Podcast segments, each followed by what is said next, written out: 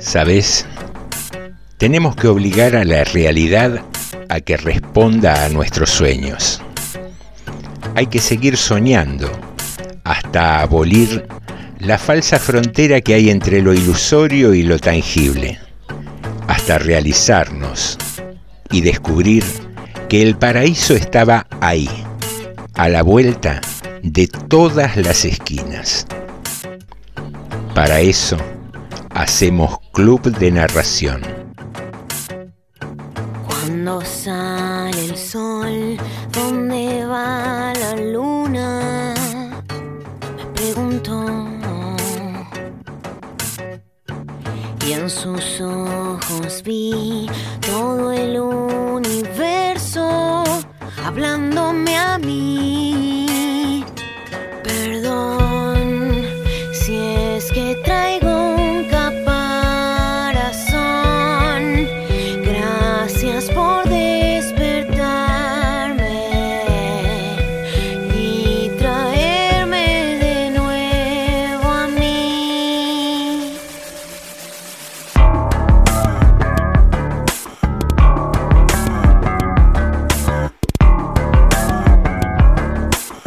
Buenas noches, ¿cómo estás?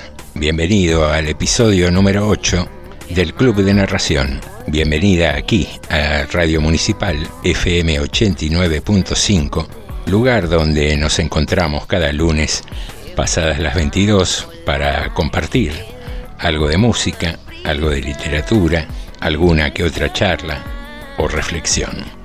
Sabes que te podés contactar con nosotros a través de nuestras redes sociales, que son Facebook e Instagram. Allí nos buscas como Club de Narración, del mismo modo que podés buscarnos en la plataforma de Spotify para escuchar este programa o los anteriores envíos, porque bueno, sabemos que no siempre uno tiene un horario fijo y disponible para compartir con amigos tal como nos consideramos este encuentro de lunes. ¿Sabes qué pensaba eh, para arrancar este programa? Porque eh, durante el día hoy circunstancialmente me puse a escuchar El lado oscuro de la luna, ese álbum histórico de Pink Floyd, y pensaba en el lado oscuro de los seres humanos. Ese lado que todos tenemos, ese lado que de algún modo ese lado que los que saben de psicología dicen que tratamos de ocultar, que tratamos de ignorar, que tratamos de negar, pero que se vuelve evidente sobre todo cuando criticamos actitudes ajenas. Ahí dicen los que saben que criticamos aquellas cosas de las que renegamos y que están por ahí en algún lugar de nuestro ser. Y es un tema interesante, ¿no? Preguntarse cómo nos llevamos con nuestro lado oscuro, porque a fin de cuentas el odio, el rencor, el resentimiento son sentimientos humanos, reacciones humanas que están en todos y cada uno de nosotros. Quizás sea un buen ejercicio empezar a entenderlas, empezar a asumir que existen. Como bien dicen, eh, tomar conciencia del problema es el, el inicio de su solución. Y saber que están ahí. Y aprender a descubrirlas, ¿no? Cuando se manifiestan no solo en la crítica hacia otro, sino a veces disfrazadas de, humorada, de chiste, de broma. Eh, esa cosa a veces que, que tenemos eh, como misógina en el caso de los hombres, esa cosa discriminatoria, eh, que muchas veces pasa a través de un chiste y, y muchas veces eh, la sociedad es tan hipócrita, somos tan hipócritas que hasta muchas perversiones en muchos casos se disfrazan. Creo que alguna vez lo hemos hablado aquí, ¿no? El, tener como virtud la protección de los niños, de los menores, y a la vez aceptar como juego sexual el, el disfraz de colegiala o el de Mucamita, donde quedan claramente expuestas eh, las diferencias sociales de poder, de sometimiento, que son curiosamente aceptados por hombres y mujeres en muchos casos. Y, y me preguntaba, ¿cuántas de las expresiones cotidianas, de los memes, de los chistes, de las ocurrencias que, que celebramos efusivamente, mansamente o que miramos de reojo, pero no por eso dejamos de, de aceptarlas con un silencio, tienen como forma la manifestación del, de ese lado oscuro de los seres humanos. Quizás pensar sobre estas cosas sea un modo de aprender a controlarlas, aprender a vestirlas con un manto de comprensión para que no se exterioricen de un modo virulento, con forma de crítica hacia los demás, como, como esa desagradable manía que tenemos últimamente de señalar lo que consideramos malo en los demás, pero ser muy reacios a tener una autocrítica. Lado oscuro, ¿vos tenés alguno? ¿Cómo te llevas con ellos? Noche de lunes, lunes 19 de abril, para pensar un ratito en esto mientras arrancamos con algo de música y te damos una vez más la bienvenida al episodio número 8 del Club de Narración.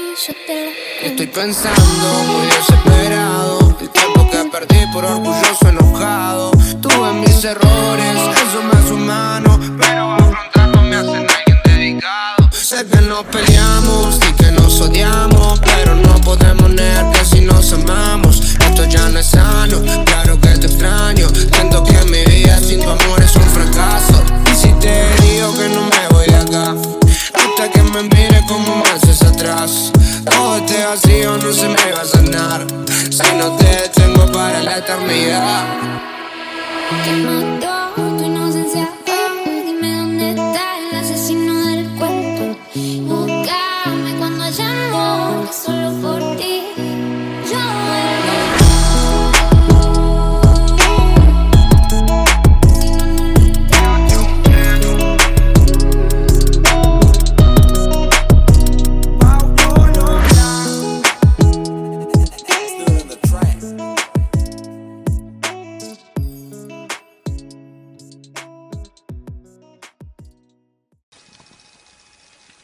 Hay criminales que proclaman tan campantes, la maté porque era mía.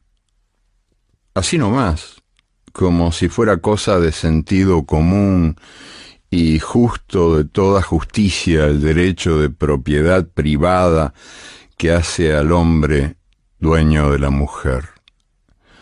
Pero ninguno, ninguno ni el más macho de los supermachos tiene la valentía de confesar, la maté por miedo. Porque al fin y al cabo, el miedo de la mujer a la violencia del hombre es el espejo del miedo del hombre a la mujer sin miedo. La golpeó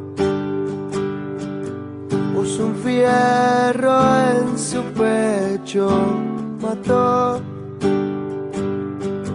la esperanza de un hecho, inventó un futuro deshecho.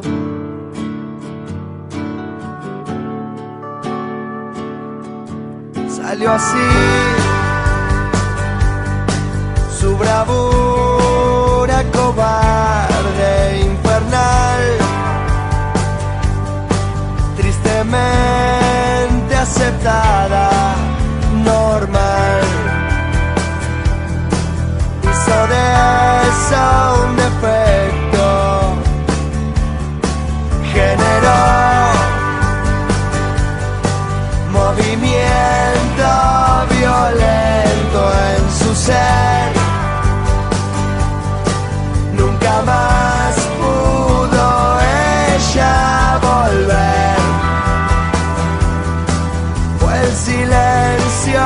esencia. El valor y el amor, los dos juntos pudieron ganar. Chao, adiós, agresor.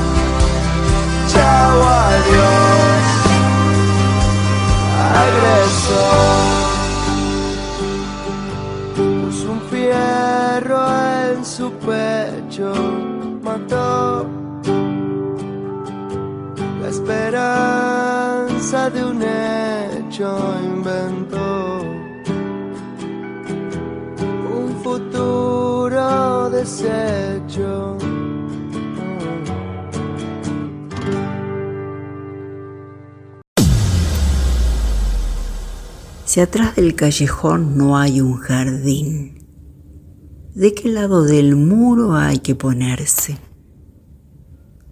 Si esa canción del paraíso es un taladro repetido en la desilusión, y refregás la noche entera lo sucio en la medida de las cosas.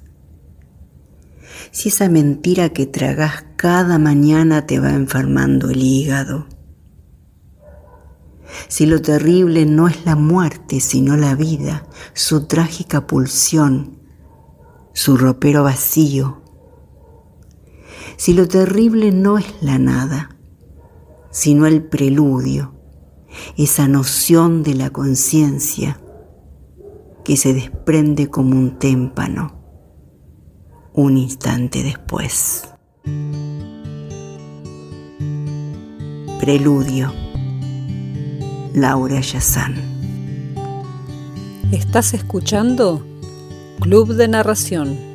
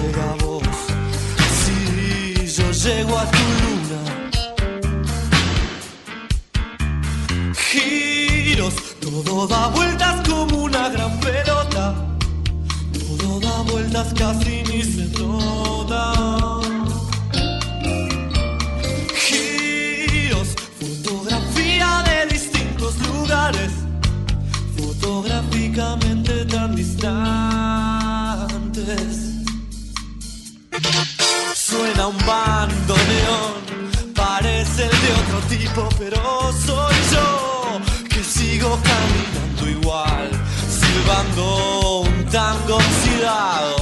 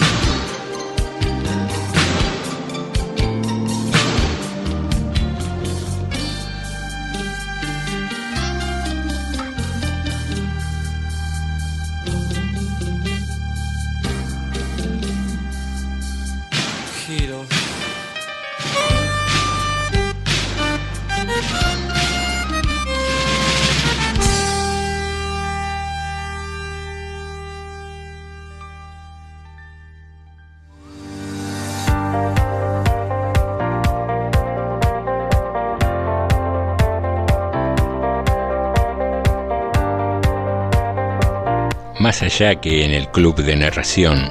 Siempre tuvimos el gusto de la lectura y la narración, el Breves Historias de hoy hace un homenaje a uno de los oficios más curiosos, el lector de tabaquería. En las fábricas de tabaco en Cuba, un trabajo especial se oculta detrás de los legendarios cigarros cubanos, el de los lectores de tabaquería encargados de contar historias a cientos de torcedores de tabaco. Novelas clásicas, noticias, ensayos y citas famosas son material de lectura y todos los trabajadores esperan ese momento del día. Los trabajadores tabacaleros respetan muchísimo los horarios de lectura y hacen silencio cuando se va a leer para escuchar y conocer de antemano y bien temprano todas las noticias y son fieles defensores de este oficio. En Cuba, la tradición de leer en voz alta existe desde 1865 y en el 2012 se la reconoció como patrimonio cultural. Los lectores de tabaquería se adueñan del micrófono para entretener al público tres veces al día. Para Francisco González, ser lector, por ejemplo, es un trabajo maravilloso y hermoso, y único en el mundo.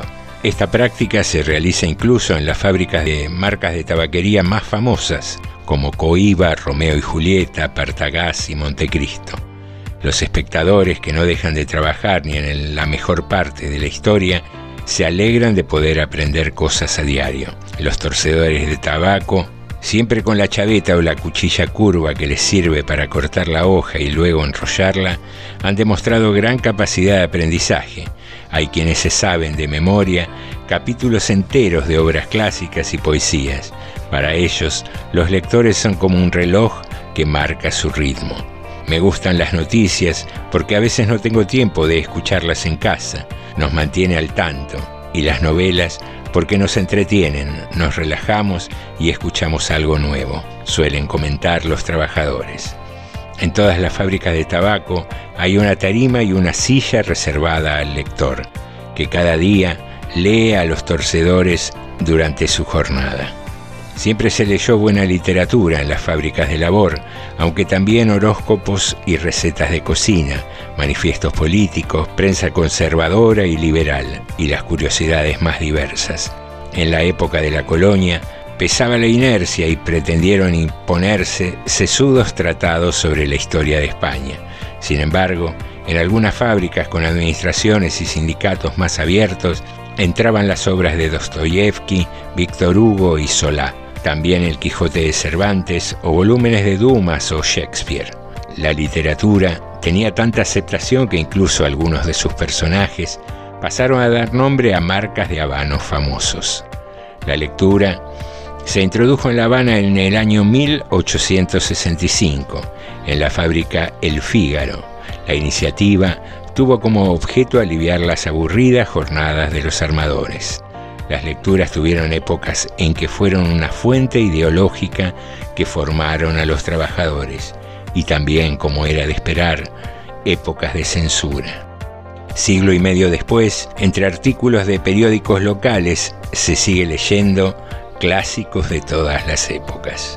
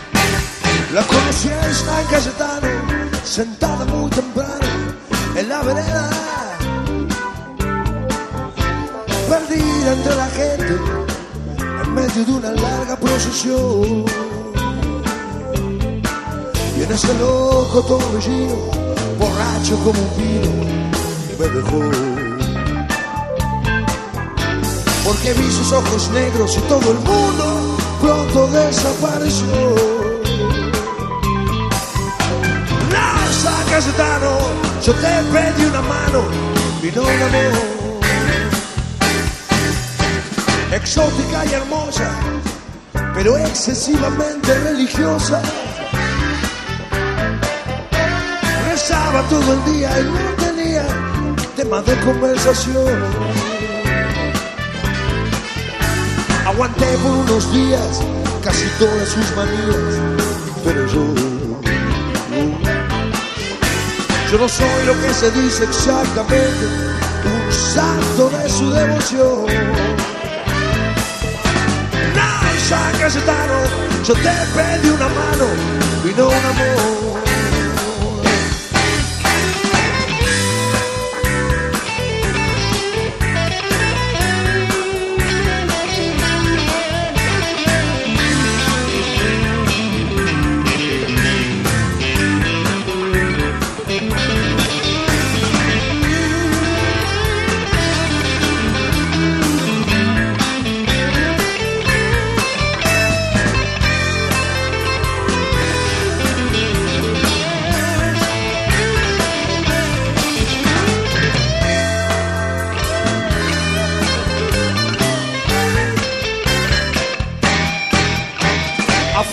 La ropa y páguese unas copas, compañero. Que mientras yo le cuento la historia de otro amor que no duró. Una tarde de domingo que se fue a San Cayetano, ella no volvió. Esto fue hace mucho tiempo, pero ya cambiamos de conversación. San Cayetano, yo te pedí una mano y no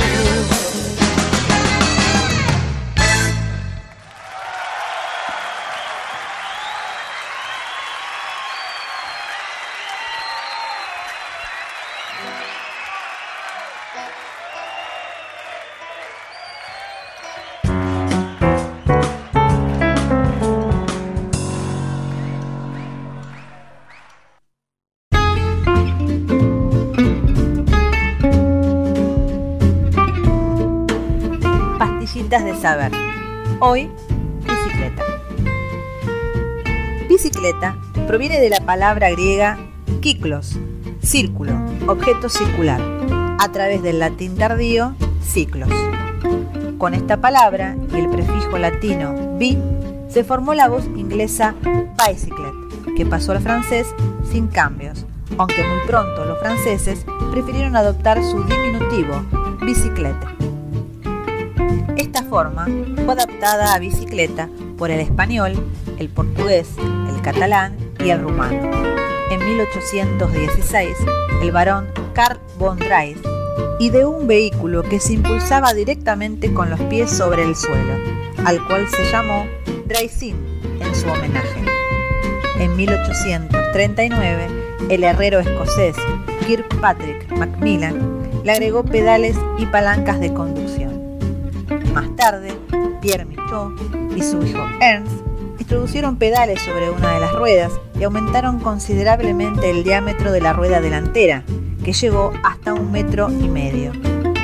Dos décadas más tarde, el inglés Lawson le añadió la transmisión por cadena y el cuadro que unía las dos ruedas, el sillín, los pedales y el manillar, de origen así a lo que se puede considerar como la primera bicicleta.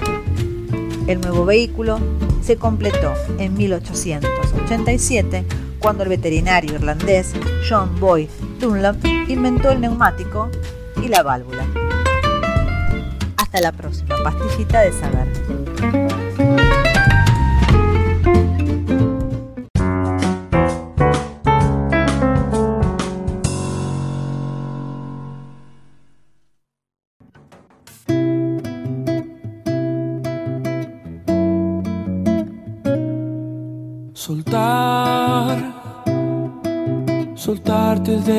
Las manos y confiar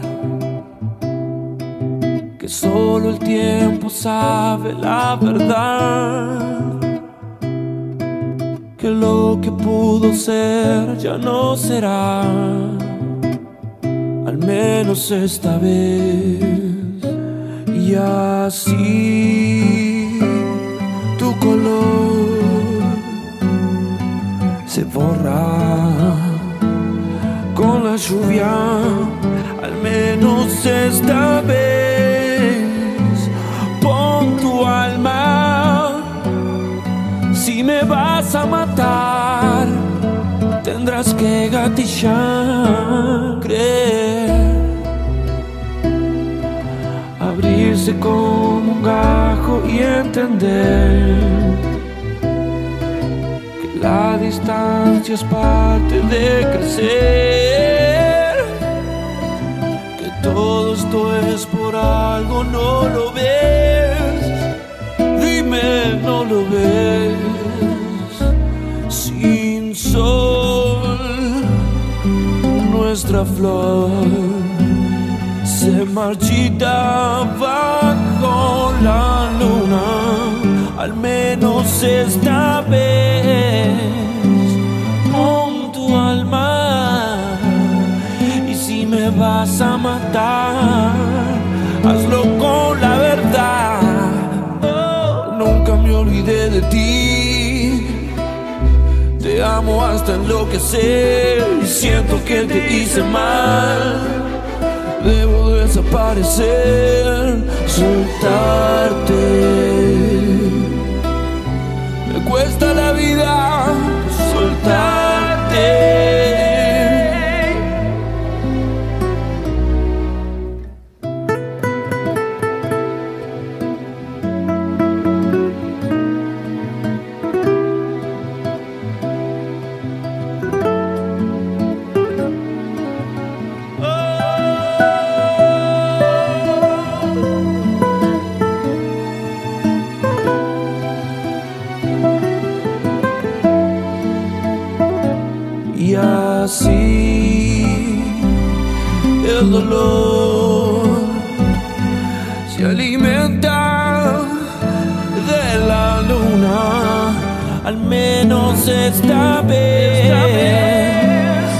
Tu alma. Y si me vas a matar, tendrás que gatillar. Oh, nunca me olvidé de ti. Te amo hasta enloquecer. Siento que te hice mal. Y debo desaparecer. Soltarte. Me cuesta la vida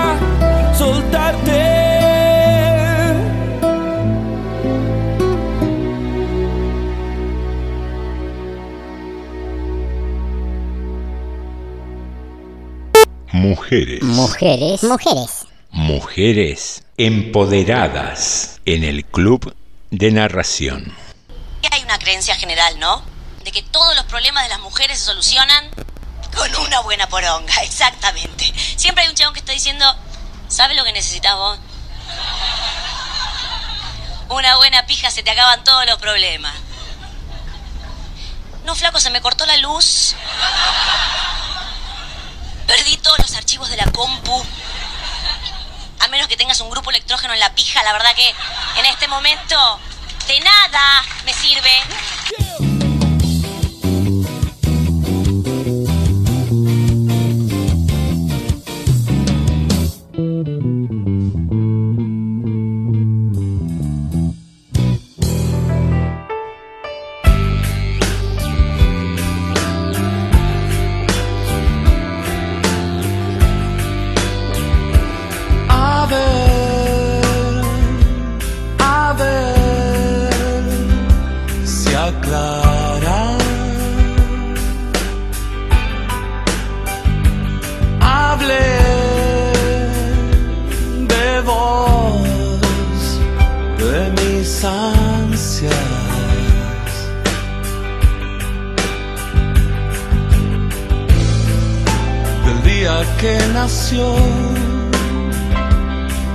En tu boca.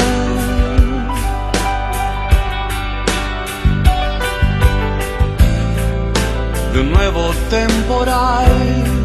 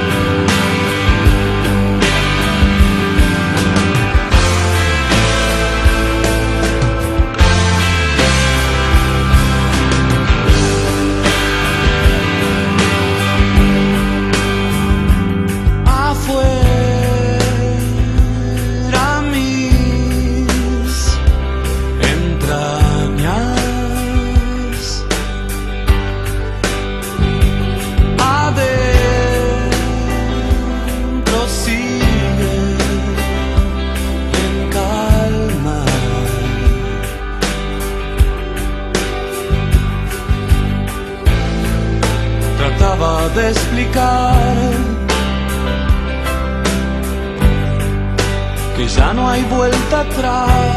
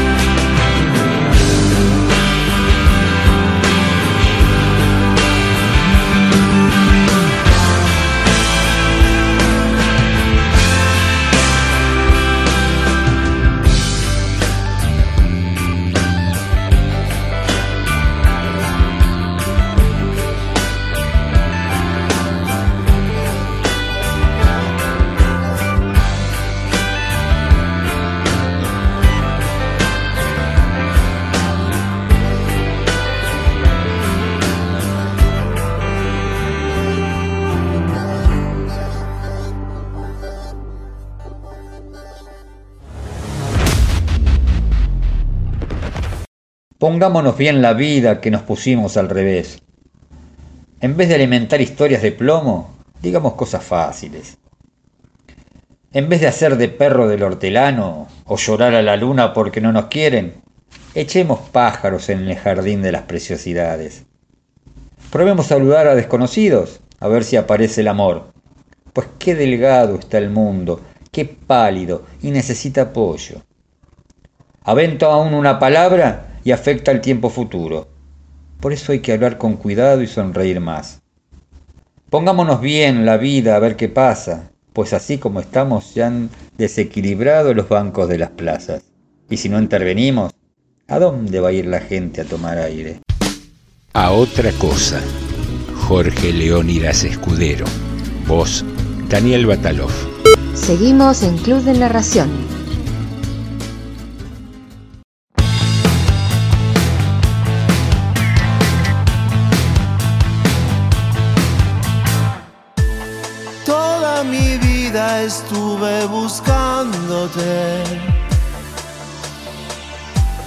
En las colinas o en ríos de lava. Desanudando algunos ovillos. En altas cumbres o en las orillas. Y hoy estás tan hermosa, resplandeciente hermosa, que ya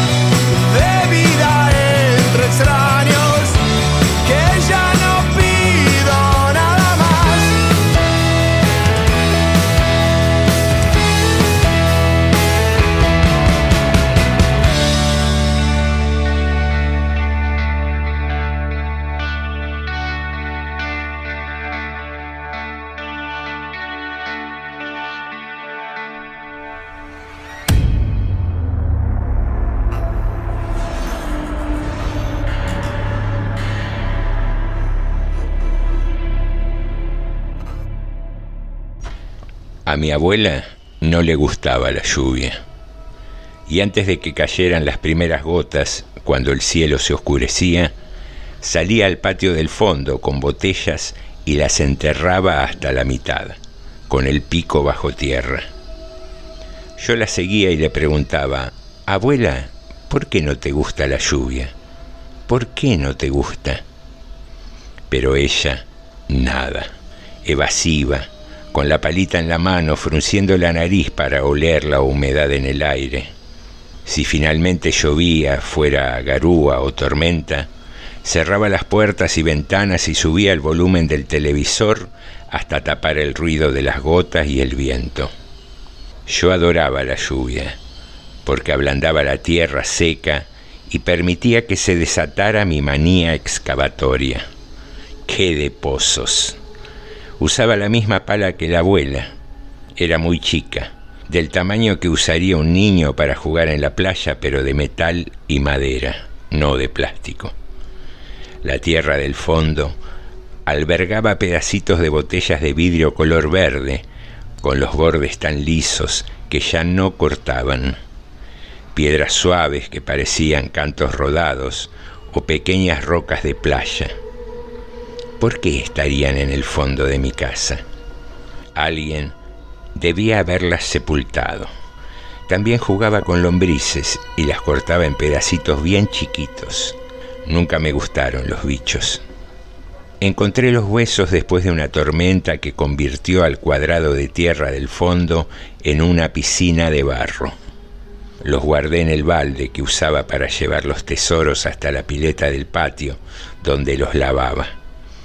Se los mostré a papá. Dijo que eran huesos de pollo, o a lo mejor de bifes de lomo, o de alguna mascota muerta que debían haber enterrado hace mucho. Perros o gatos. Pero insistía con lo de los pollos porque antes, en el fondo, cuando él era chico, mi abuela tenía un gallinero. Parecía una explicación posible hasta que mi abuela se enteró de los huesitos y empezó a arrancarse los pelos y a gritar, La Angelita, la Angelita. Pero el escándalo no duró mucho bajo la mirada de papá. Él admitía las supersticiones, así las llamaba, de la abuela siempre y cuando no se desbordara. Ella le conocía el gesto de desaprobación y se tranquilizó a la fuerza. Me pidió los huesitos y se los di. Después me pidió que me fuera a la habitación a dormir. Yo me enojé un poco porque no entendía la causa de la penitencia. Pero más tarde, esa misma noche, me llamó y me contó todo. Era la hermana número 10 u 11. Mi abuela no estaba demasiado segura. En aquel tiempo no se les prestaba tanta atención a los chicos. Se había muerto a los pocos meses de nacida, entre fiebres y diarrea. Como era Angelita, la sentaron sobre una mesa adornada con flores, envuelta con un trapo rosa apoyada en un almohadón. Le hicieron alitas de cartón para que subiera al cielo más rápido. Y no le llenaron la boca de pétalos de flores rojas porque a la mamá, mi bisabuela, la impresionaba. Hubo baile y canto toda la noche y hasta hubo que echar a un tío borracho y reanimar a mi bisabuela, que se desmayó del llanto y del calor. ¿Eso fue acá, abuela? Le pregunté. No, en Salavina, en Santiago. Hacía mucho calor. Entonces no son los huesos de la nena, si se murió allá. Sí que son. Yo me los traje cuando vinimos para acá. No la quise dejar porque lloraba todas las noches, pobrecita. Si lloraba con nosotros cerquita, en la casa, lo que iba a llorar sola, abandonada. Así que me la traje. Ya era huesitos nomás. La puse en una bolsa y la enterré acá en los fondos. Ni tu abuelo sabía, ni tu bisabuela, nadie. Es que nomás yo la escuchaba llorar. Tu bisabuelo también, pero se hacía el tonto. ¿Y acá llora la nena? Cuando llueve nomás. Después le pregunté a mi papá si la historia de la nena Angelita era cierta. Y él dijo que la abuela ya estaba grande y desvariaba. Muy convencido no parecía, o a lo mejor le resultaba incómoda la conversación. Con el tiempo, la abuela se murió y la casa se vendió. Yo me fui a vivir sola, sin marido ni hijos, y con los años me olvidé de la Angelita, hasta que apareció al lado de mi cama, en mi departamento, diez años después, llorando una noche de tormenta. La Angelita no parece un fantasma, ni flota, ni está pálida, ni lleva vestido blanco está a medio pudrir y no habla. La primera vez que apareció, creí que soñaba y traté de despertarme de la pesadilla. Cuando no pude y empecé a entender que era real, grité y lloré y me tapé con las sábanas, los ojos cerrados fuerte y las manos tapando los oídos para no escucharla, porque en ese momento no sabía que era muda. Pero cuando salí de ahí abajo, unas cuantas horas después, la angelita seguía ahí, con los restos de la manta vieja puesta sobre los hombros como un poncho. Señalaba con el dedo hacia afuera, por la ventana, a la calle, y ahí me di cuenta que era de día. Es raro ver a un muerto de día. Le pregunté qué quería, pero como respuesta siguió señalando como en una película de terror. Me levanté y salí corriendo hacia la cocina a buscar los guantes que usaba para lavar los platos. La angelita me siguió. Apenas una primera muestra de su personalidad demandante. No me amedrentó. Con los guantes puestos, la agarré del cogotito y apreté. No es muy coherente intentar ahorcar a un muerto, pero no se puede estar desesperado y ser razonable al mismo tiempo. No le provoqué ni una tos. Nada más, yo quedé con restos de carne en descomposición entre los dedos enguantados y a ella le quedó la tráquea a la vista. Como no funcionaba, caminé a su alrededor y vi en la espalda, colgando de los restos amarillentos de lo que ahora sé era la mortaja rosa, dos rudimentarias alitas de cartón con plumas de gallina pegoteadas. En tantos años tendrían que haber desaparecido, pensé, y después me reí un poco histérica y me dije que tenía un bebé muerto en la cocina, que era mi tía abuela y que caminaba, aunque por el tamaño debía haber vivido apenas unos tres meses. Tenía que dejar definitivamente de pensar en términos de lo que era posible y lo que no. Le pregunté si era mi tía abuela, Angelita. Así descubrí que no hablaba, pero que contestaba moviendo la cabeza. Entonces mi abuela decía la verdad, pensé. No eran del gallinero, eran los huesos de su hermana, los que desenterré cuando era chica. Lo que quería Angelita era un misterio, porque más que mover la cabeza afirmativamente o negativamente, no hacía. Pero algo quería con suma urgencia, porque no solo seguía señalando, sino que no me dejaba en paz. Me seguía por toda la casa. Me esperaba atrás de la cortina del baño cuando tomaba una ducha, se sentaba en el bidet cuando yo hacía pis o caca, se sentaba al lado de la heladera cuando lavaba los platos y se sentaba al lado de la silla cuando yo trabajaba con la computadora. Seguía haciendo mi vida normal durante la primera semana. Creía que a lo mejor se trataba de un pico de estrés con alucinación y que se iría. Me pedí unos días en el trabajo, tomé pastillas para dormir.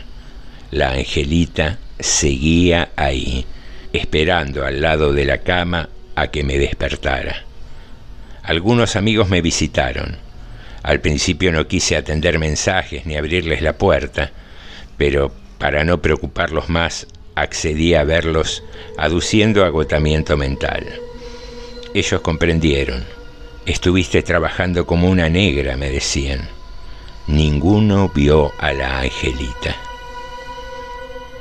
Poco después saqué a la angelita a la calle. Y nada. Salvo ese señor que la miró de pasada y después se dio vuelta y la volvió a mirar y se le descompuso la cara. Le debe haber bajado la presión.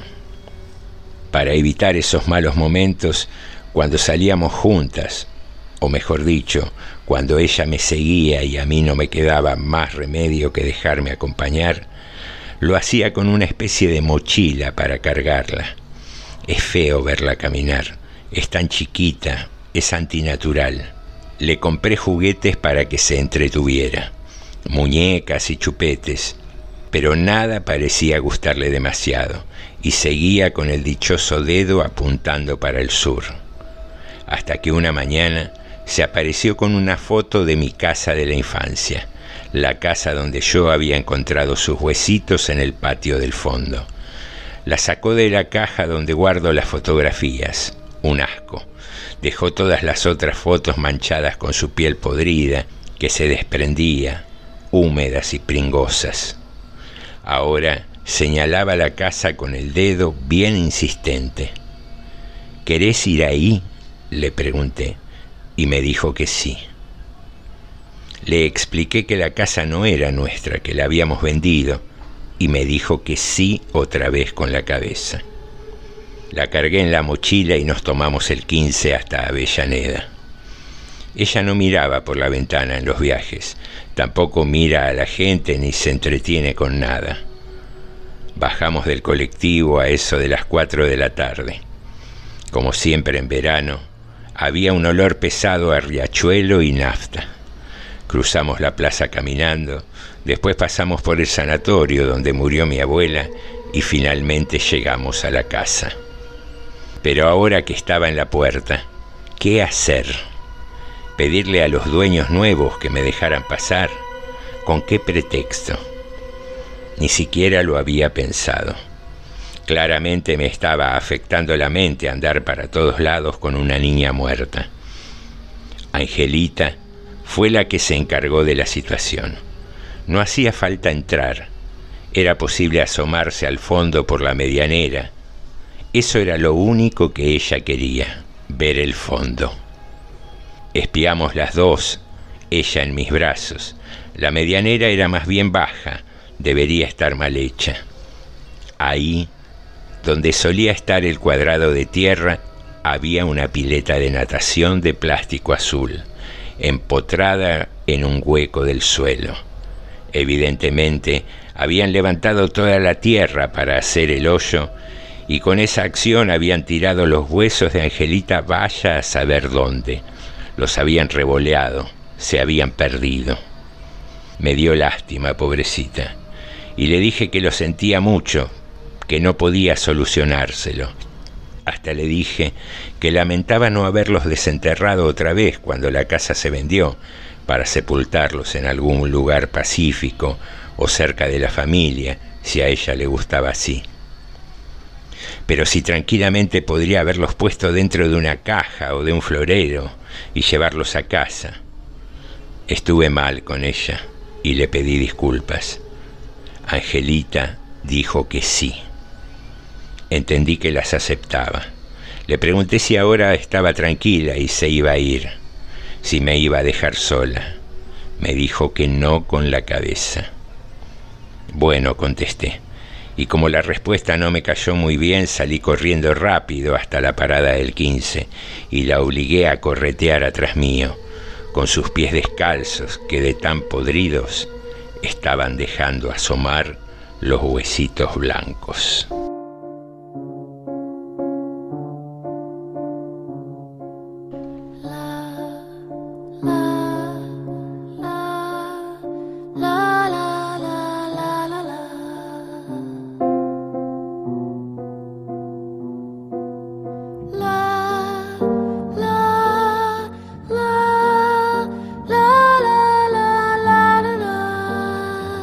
Desentierro de la Angelita. Mariana Enríquez.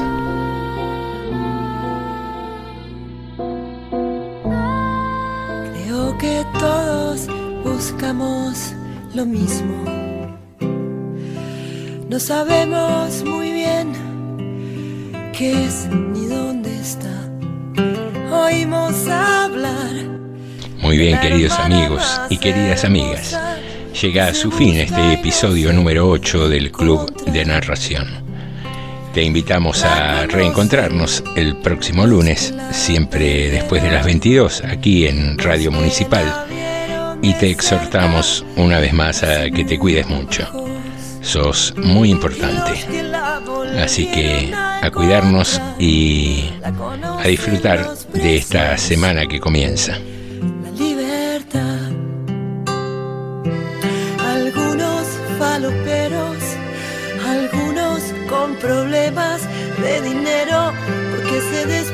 Soñándola.